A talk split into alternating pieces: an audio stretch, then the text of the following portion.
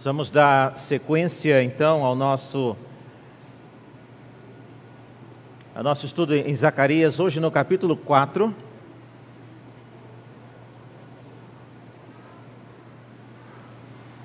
Zacarias no capítulo 4.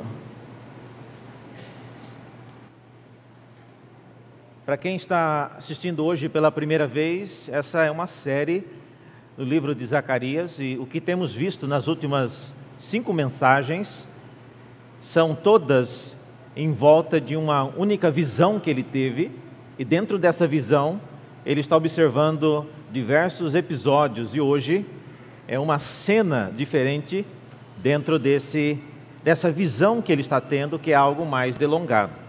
Então, Zacarias, no capítulo 4, nós lemos assim: O anjo que falava comigo voltou e me despertou como se desperta alguém do sono. E ele me perguntou: O que você está vendo?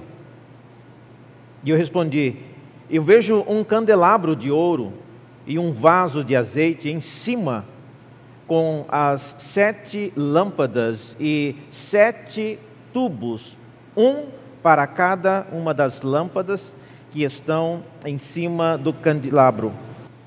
E junto do candelabro vejo duas oliveiras, uma à direita do vaso de azeite e outra à sua esquerda.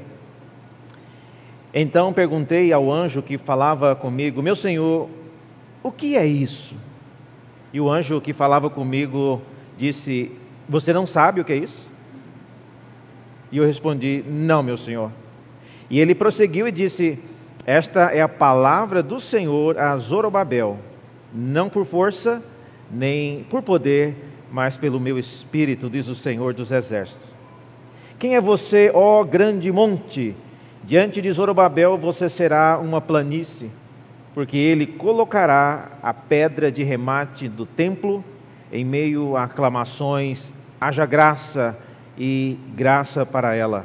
Novamente a palavra do Senhor veio a mim dizendo: As mãos de Zorobabel lançaram os alicerces deste templo e as mãos dele vão terminar a construção, para que vocês saibam que o Senhor dos exércitos é quem me enviou a vocês. Pois quem despreza o dia dos humildes começos, esse ficará alegre ao ver o prumo nas mãos de Zorobabel. Aqueles sete olhos são os olhos do Senhor que percorrem toda a terra. Então perguntei ao anjo: e o que são as duas oliveiras à direita e à esquerda do candelabro? E acrescentei uma segunda pergunta: e o que são aqueles dois ramos de oliveira que estão junto aos dois tubos de ouro que vertem azeite dourado? E ele me respondeu: Você não sabe o que é isso? E eu respondi: Não, não sei, Senhor. Então ele disse: São os dois ungidos que estão a serviço do Senhor de toda a terra. Até aqui a palavra de Deus. Vamos orar mais uma vez? Abra nossos olhos a Deus e ajuda-nos a entender a tua palavra.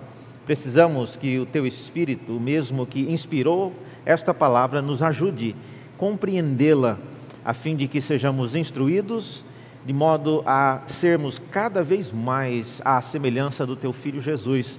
Essa é a nossa oração em nome de Jesus. Amém. Meus irmãos, como nós já temos visto, essa é uma série que acontece por volta do ano 520. Ah, o grande dilema envolvido aqui, daí a figura do templo, é que Zacarias é um profeta chamado para monitorar e para encorajar aqueles que foram incumbidos de reconstruir o templo. E não apenas isso. Reconstruir o templo significa reconstruir o que Deus havia derrubado. É esse o dilema. Porque se fosse construir algo do zero, Deus passasse a planta do templo e desse os materiais para construir, é uma coisa. Agora, construir aquilo que o próprio Deus derrubou como um modo de castigo é algo complicado, porque não só o momento certo de reconstruir como as motivações corretas para reconstruir o que Deus derrubou pode facilmente ser lido por, pelo próprio Deus e pelos vizinhos, e foi pelos vizinhos, como um ato de rebeldia, um ato de arrogância, querer destruir, perdão, querer reconstruir aquilo que Deus havia derrubado. Então é, é isso que está por trás dessas visões que Zacarias está tendo. Ele é alguém que consegue, porque ele recebe da parte de Deus informações privilegiadas, a fim de que ele oriente as pessoas que estarão diretamente envolvidas no ato e no processo de construção desse templo que havia sido derrubado. Tá? Esse, inclusive, essa imagem que vocês estão vendo aí é o, possivelmente o templo de Salomão, bem diferente do que temos ali na Penha, né? Então, mas esse é o templo de Salomão. É, ele é bem pequeno mesmo, ah, talvez menor do que o que temos aqui em São Paulo, mas essa descrição é óbvio é uma representação gráfica que leva em consideração algumas narrativas da Bíblia. Nós vamos ver então o que, que exatamente Zacarias viu nessa visão. Nós vimos o relato e já observamos que nem sempre aquilo que nós lemos acaba sendo concretizado da maneira como às vezes nós imaginamos. Então, o nosso primeiro passo, como temos feito sempre, é entrar na visão do profeta e ver o que exatamente ele descreve ter visto. No texto que nós lemos aí, aparece novamente esse anjo que fala com ele na visão, e, é ele quem inicia a, a, o diálogo, ele inicia a pergunta, dirigindo-se ao profeta Zacarias, perguntando o que, que ele estava vendo. E aí então vem a narrativa que nós acabamos de ler. E a primeira coisa que Zacarias vê é um candelabro. O candelabro era um utensílio do tabernáculo e depois também no templo. Então era uma mobília conhecida entre as pessoas que viviam no templo e conheciam a dinâmica de Israel. Então ele viu esse candelabro. Tá? Esse é um candelabro é, conhecido né, pela cultura judaica, mas ele esteve então no tabernáculo primeiro e depois ele permaneceu no templo.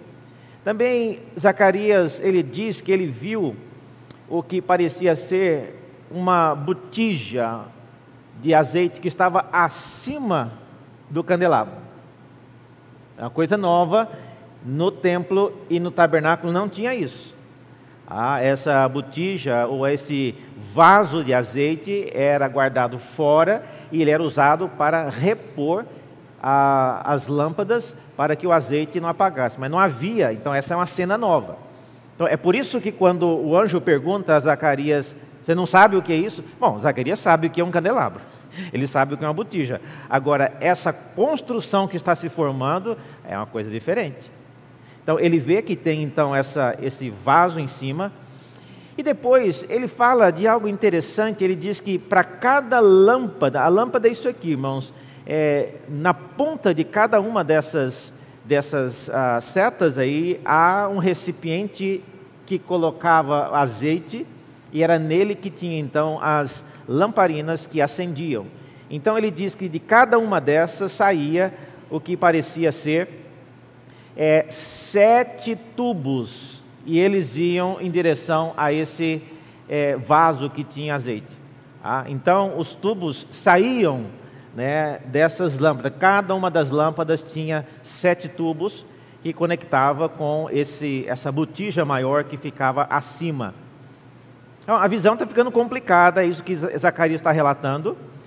Depois ele diz que, além disso, ele percebeu que tinha é, duas oliveiras, uma de um lado e outra do outro lado dessa, desse cantro, desse, dessa botija que tinha o azeite. E é então nesse momento que ele faz a famosa pergunta: Meu Senhor, o que é isso? Então lembre-se, nós não estamos vendo nada aqui que seja é, algo que Zacarias nunca viu na vida, ele já tinha visto uma oliveira, já tinha visto uma botija de azeite, ele já tinha visto o candelabro, ele já tinha visto tudo isso. Mas a construção, no modo como ela está aqui, é estranha. E é isso que ele, sabedor de que terá que explicar isso para alguém, ele quer saber qual é o significado disso que ele está vendo.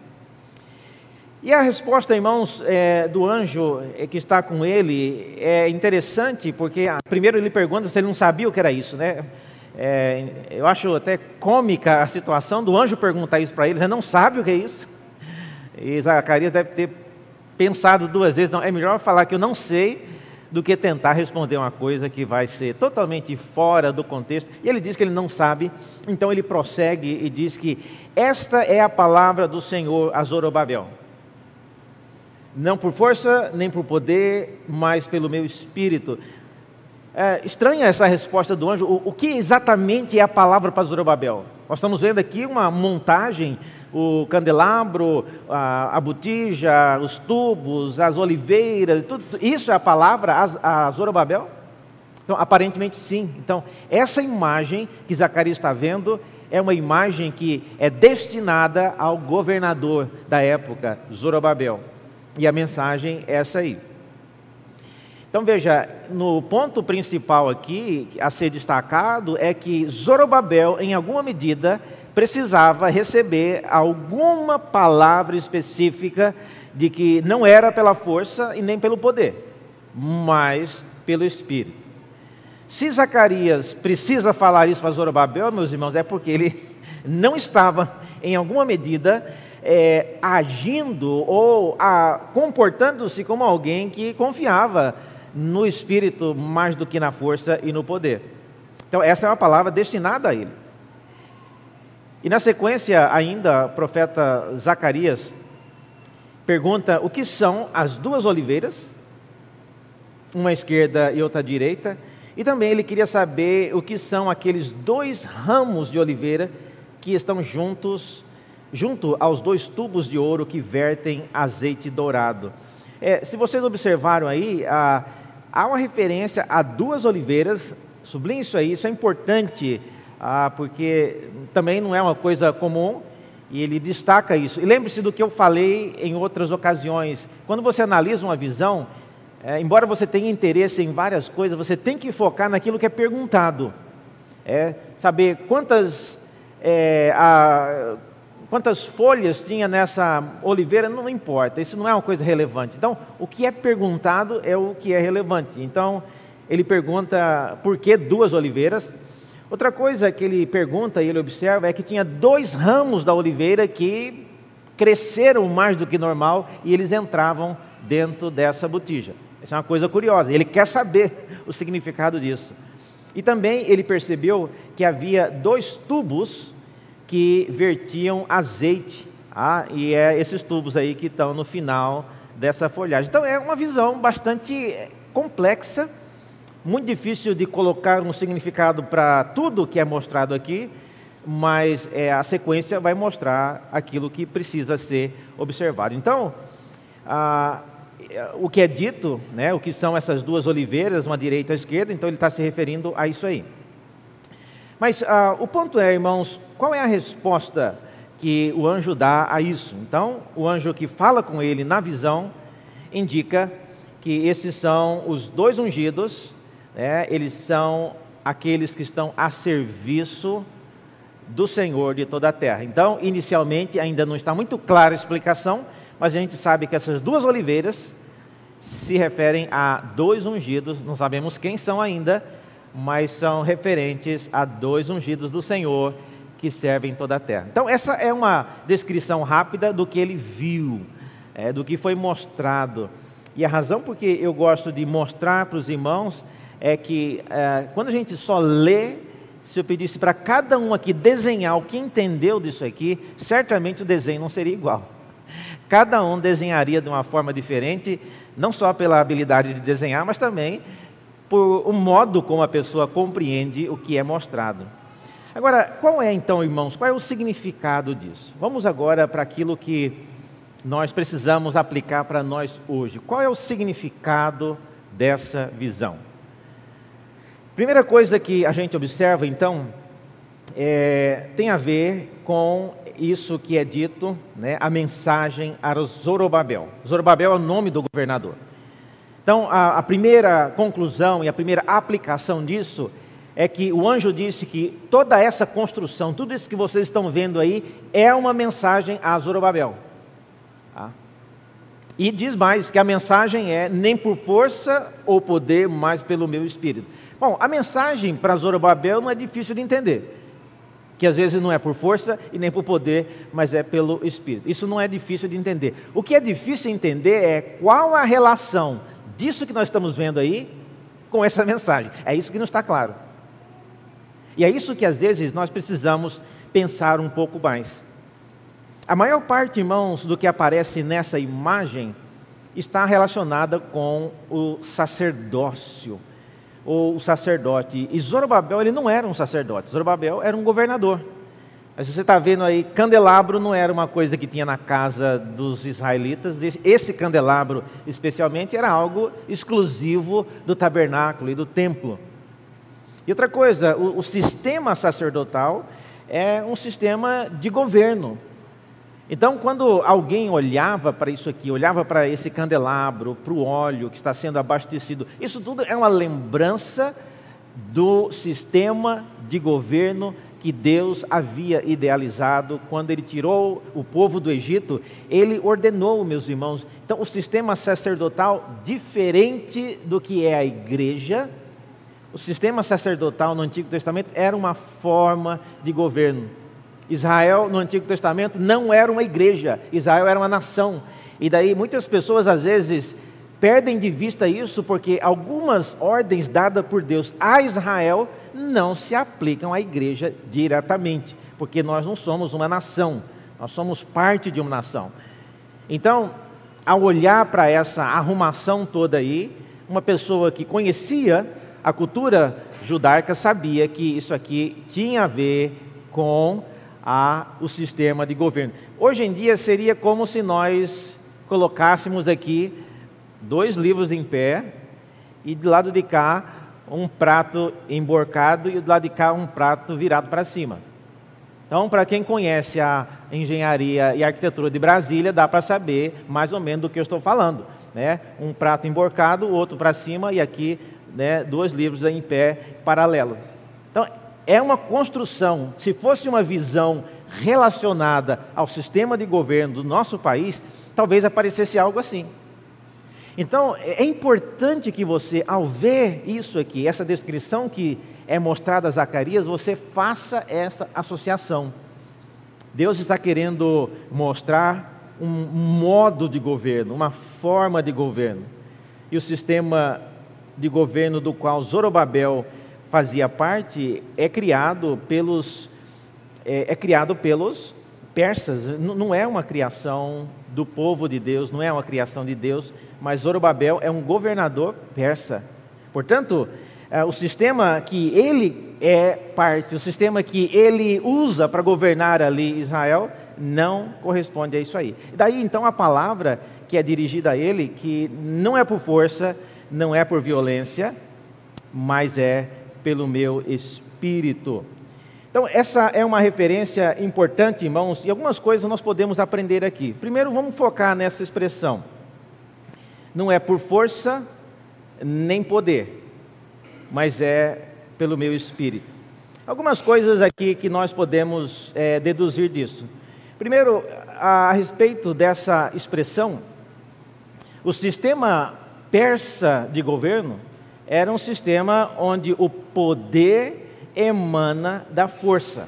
Aqueles que têm mais força acabam tendo mais poder. Tá? A força ela pode ser adquirida ou pela quantidade de pessoas ou pelo tipo de armamento que uma pessoa tem. Então, ela impõe a força. Então, quem tem força ah, também, consequentemente, terá poder. E é por isso que pessoas, às vezes, que não têm tanta força, se valem de armas que são poderosas, porque compensa, às vezes, o tamanho, a insignificância, mas ele tem uma arma que lhe confere força. Então, esse é um ponto. E no sistema, então, que Zorobabel faz parte, isso não funciona. E é exatamente essa mensagem que Deus quer transmitir a Zorobabel por meio de Zacarias. Uma outra coisa, no sistema de Deus, o poder emana da obediência irrestrita ao que ele ordena. Esse é o âmago da diferença. Deus faz coisas miraculosas, ele faz coisas grandiosas por meio de pessoas insignificantes. Nós conhecemos a história de Davi quando lutou com Golias. Nós conhecemos tantas outras histórias que mostram essa ênfase de Deus usar pessoas insignificantes, pequenas, sem poder, mas pessoas que obedecem, pessoas que seguem aquilo que Deus havia ordenado. Então, se a palavra foi dirigida a Zorobabel, e é possível que ele não tenha, é possível que ele não tenha então nem a força e nem o poder para fazer alguma coisa. E ele está então agindo, ele está sendo exortado aqui a ir com calma, porque não é nem pela força e nem pelo poder. Se você olhar na sua Bíblia, veja nos versos 7 a 9, parece que dá para descobrir o que é que estava acontecendo, que Zorobabel precisava, precisava desse alerta. Veja na sua Bíblia, dos versos 7 a 9, é dito a ele, né? Quem é você, ó grande monte? Diante de Zorobabel você será uma grande planície. Então, aparentemente havia alguém ameaçando Zorobabel, havia alguém tentando minar a sua autoridade. E esse relato aqui mostra que, de alguma forma miraculosa, Deus iria suportar, seria sustentar o seu servo Zorobabel. Porque ele, diz o texto, colocará a pedra de remate do templo em meio a aclamações de haja graça e graça para ela. E novamente a palavra do Senhor veio a mim dizendo: As mãos de Zorobabel lançaram os alicerces deste templo, e as mãos dele vão terminar a construção, para que vocês saibam que o Senhor dos Exércitos é quem me enviou a vocês. Eu não sei quantos se lembram, mas no livro de Esdras, quando Zorobabel começou a construir o templo, quem apareceu para ajudar? A Bíblia diz em eh, Esdras, no capítulo 4, que vieram pessoas que vi, estavam morando ali, que não haviam sido levadas ao cativeiro e que se voluntariaram para ajudar. Não, nós queremos ajudar. O templo está colocaram lá os andaimes e começaram a construir e eles se voluntariaram. Acontece que Zorobabel disse que ele não queria a ajuda dessas pessoas. E essas pessoas então se tornaram inimigas, e foram elas que mandaram cartas ao rei da Pérsia, e ele mandou embargar a obra. Ele parou a obra por 16 anos, a construção teve que ser parada. Então, é, em situações dessa natureza, eu acredito, Zorobabel deveria estar bastante é, confuso e às vezes desmotivados em ver que todo, todo o empenho de trazer o povo de volta da Babilônia para Jerusalém e agora a obra é embargada por 16 anos, meus irmãos. É muito tempo, é muito tempo. Isso desmotiva qualquer um, desmotiva as pessoas que já haviam se voluntariado para trabalhar e agora é, nesse, nesse embargo de 16 anos. Então, é, essa é a primeira palavra que eu vejo, é, o significado disso para Zorobabel, de que não é pela força, não é pelo poder, mas tudo isso que vai acontecer envolve o conhecimento de Deus de várias coisas que estão acontecendo ao redor da terra. Eu já falei isso, irmãos, em outras ocasiões, mas sempre que nós olharmos para o que Deus está fazendo na nossa vida, na sua vida, lembre-se de uma coisa: Deus abençoa-nos, Deus faz algo por nós, sempre em relação ao que ele está fazendo para diversas pessoas em diversos lugares. Isso é muito comum. Então, se a palavra foi dirigida a Zorobabel, ele tinha que entender isso, que tem muita coisa, Zorobabel, que você nem sabe exatamente por que está acontecendo, mas aquilo era parte de algo bem mais complexo. A segunda lição que a gente aprende aqui desta visão é que o grande projeto de Deus visa garantir a sua presença ininterrupta no meio do seu povo. Ah, reverendo, agora, o que, isso tem a ver com o que nós estamos vendo aqui? Olha, irmãos, Quando nós olhamos para candelabro, quando nós olhamos para botija de azeite, quando nós olhamos para tubos que estão conectando a botija de azeite com as lâmpadas, isso tem a ver com uma coisa. Não tem a ver com iluminação só não. Isso tem a ver com a presença ininterrupta de Deus. Por quê? Eu não sei quantos se lembram da descrição do candelabro, mas o candelabro era um instrumento de ouro maciço, pesava 27 quilos é, de ouro. E ele devia ser abastecido com ah, azeite continuamente. E era responsabilidade dos sacerdotes não deixar que o azeite terminasse e uma daquelas lâmpadas se apagasse. O fogo que havia sido colocado do, no tabernáculo era um fogo que não havia sido acendido pelos. É, não tinha fósforo na época, né? É, é a força da expressão. Mas o fogo que havia sido colocado no tabernáculo havia descido da parte de Deus quando da inauguração do tabernáculo. E a responsabilidade dos sacerdotes era manter sempre a lenha disponível para que o fogo não apagasse. Os irmãos devem se lembrar que, em algumas ocasiões, os filhos de Eli, relapsos como eram, deixaram o fogo apagar e entraram lá com um fogo estranho, um fogo estranho porque fogo é fogo, mas a origem do fogo era diferente. E eles tentaram então ali preencher, eh, achando né, que o, o pai não, não havia percebido, e eles tentaram é, acender uma dessas lâmpadas e eles morreram no local. Então, a, a, o candelabro é um grande lembrete de homens servos de Deus responsáveis por manter de maneira ininterrupta as lâmpadas acesas, sendo um testemunho da presença de Deus. Por que, que isso é um testemunho da presença de Deus? Há algum tempo atrás eu já preguei aqui em Santo Amaro sobre isso, sobre o candelabro, mas o candelabro, o formato dele era como se fosse um arbusto, uma amendoeira.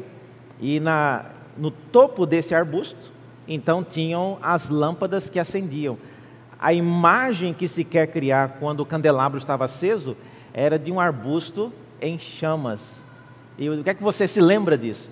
O arbusto em chamas é o momento simbólico, inclusive é o símbolo da igreja presbiteriana, mas é o momento quando Deus então fala com Moisés. Então, é, manter o candelabro aceso sempre era um testemunho da fidelidade, era o mínimo que os sacerdotes podiam fazer para garantir que Deus continuasse falando com o seu povo. Então, o grande projeto de Deus visa garantir a presença ininterrupta no meio do seu povo. Não é sobre Zorobabel, não é sobre construir templo, não é sobre retornar pessoas do exílio, mas é sobre proporcionar uma presença de Deus ininterrupta no meio do seu povo. É essa a maior é o maior projeto de Deus. E, e às vezes nós precisamos, irmãos, ser lembrados disso. À medida em que colaboramos com as pessoas aqui na igreja, à medida que nos envolvemos em alguns projetos, nós precisamos ser lembrados disso. Um momento, eu estou fazendo isso para quem? Esse final de semana, um dos ministérios da UPA e o PPA fizeram uma atividade num parque aqui em São Paulo. Eles foram fazer uma atividade como, como faziam sempre. Aqui chegando lá, eles fizeram algumas atividades com as crianças e outras crianças vieram saber se podiam brincar juntos. E a pessoa responsável disse: Não, lógico, lógico, pode, vamos, vamos brincar. E eles começaram a brincar, e os pais que estavam também aproximaram, talvez para ver onde que as crianças iam brincar. E de repente, aquilo que era para ser apenas uma atividade é, de uma sociedade interna da igreja se tornou um grande momento evangelístico, porque os pais quiseram saber depois de onde vocês são, e fiquei sabendo que até surgiu um cartão da igreja que circulou e foi passado para a mão de pais que não. Maravilha, é, é, exatamente isso, irmãos. Às vezes nós estamos ali, é, não é, é só para criar um momento de lazer com as crianças, sim, mas a gente não tem ideia do que Deus está fazendo. Deus está fazendo coisas muito maiores do que nós às vezes estamos envolvidos. Então, Deus visa sempre garantir a sua presença no meio do seu povo. E é isso que toda essa essa engenhoca aqui que Zacarias está vendo é, simboliza.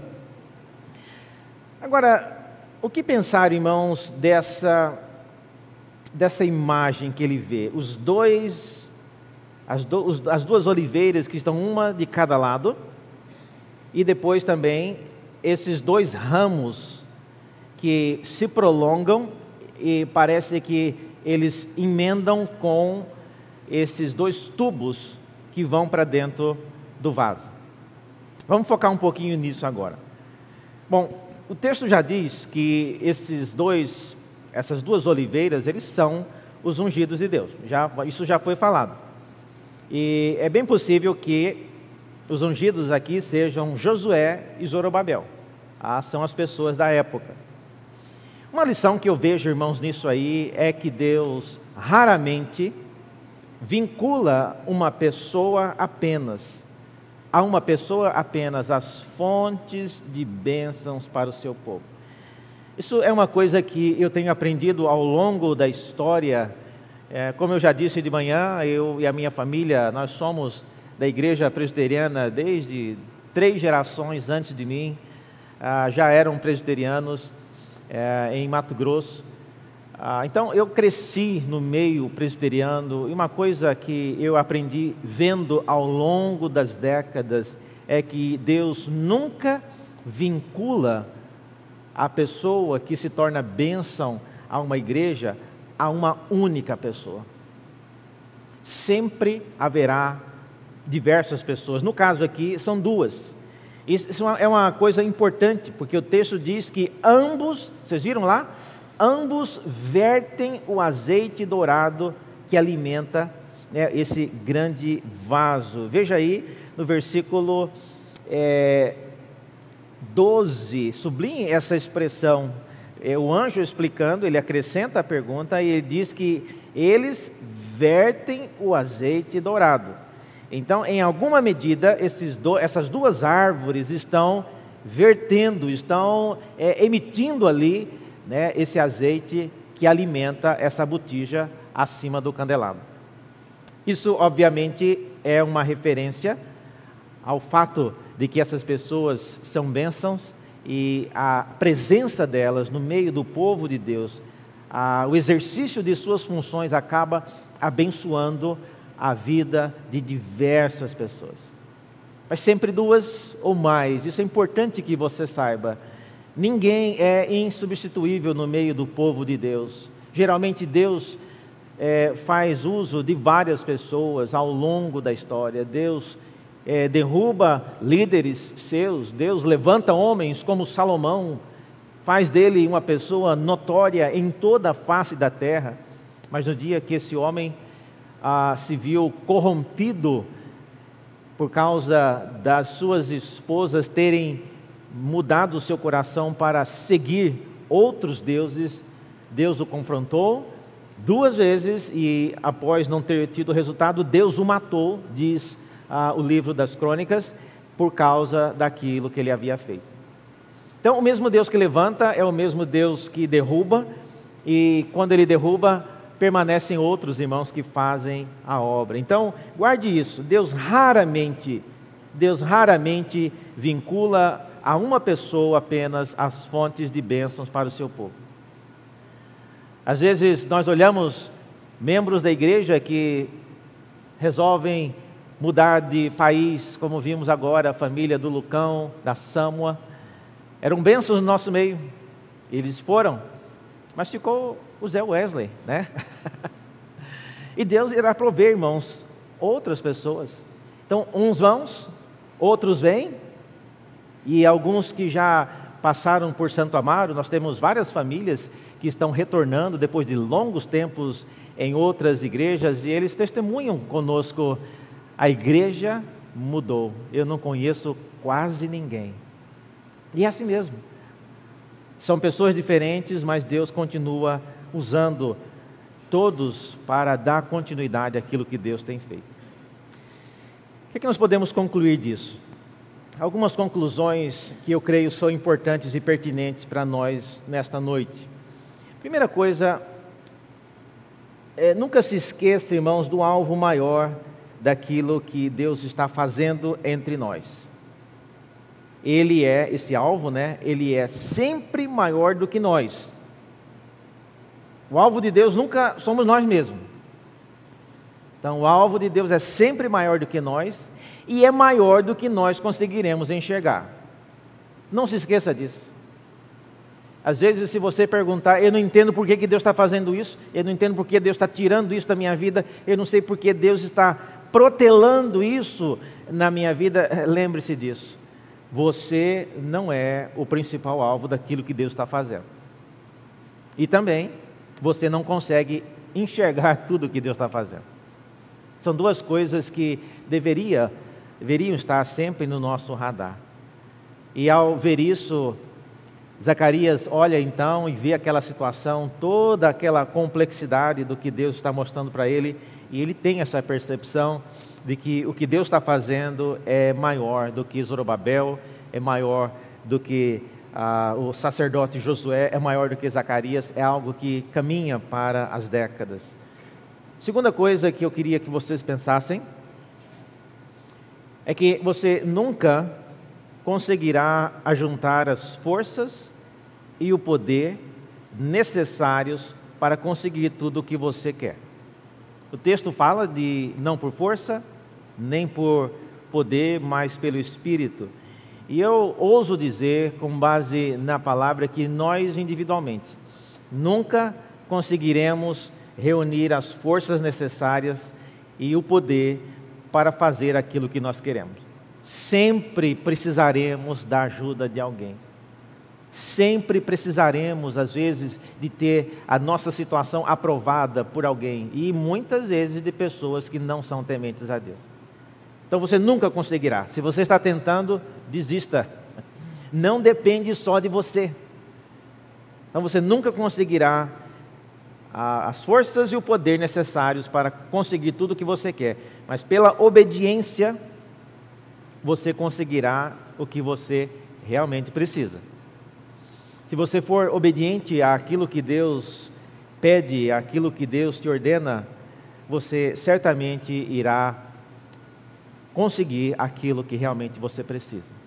O sacerdote, nesse momento, Zacarias e também uh, Zorobabel, irmãos, tiveram uma, uma grande lição, que é ver da perspectiva de Deus como é que as coisas elas se uh, culminam num projeto maior e esse projeto geralmente, como eu disse, não envolve somente a nossa vida.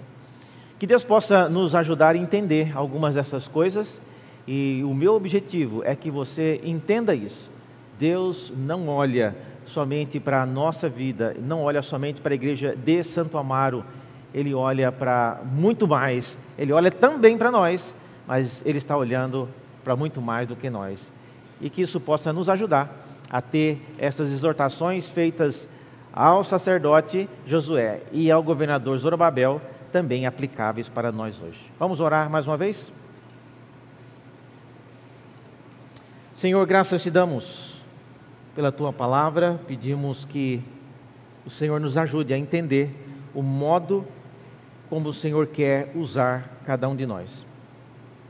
Queremos, a Deus, entender aquilo que é possível entender. Sabemos que a complexidade do que o Senhor faz é maior do que a nossa capacidade de ver e compreender. Por isso, ó Deus, mostra-nos o suficiente para aguardarmos em fé. Mostre-nos, ó Deus, o suficiente para continuar crendo que o Senhor é um Deus bondoso, providente e que conhece as nossas necessidades.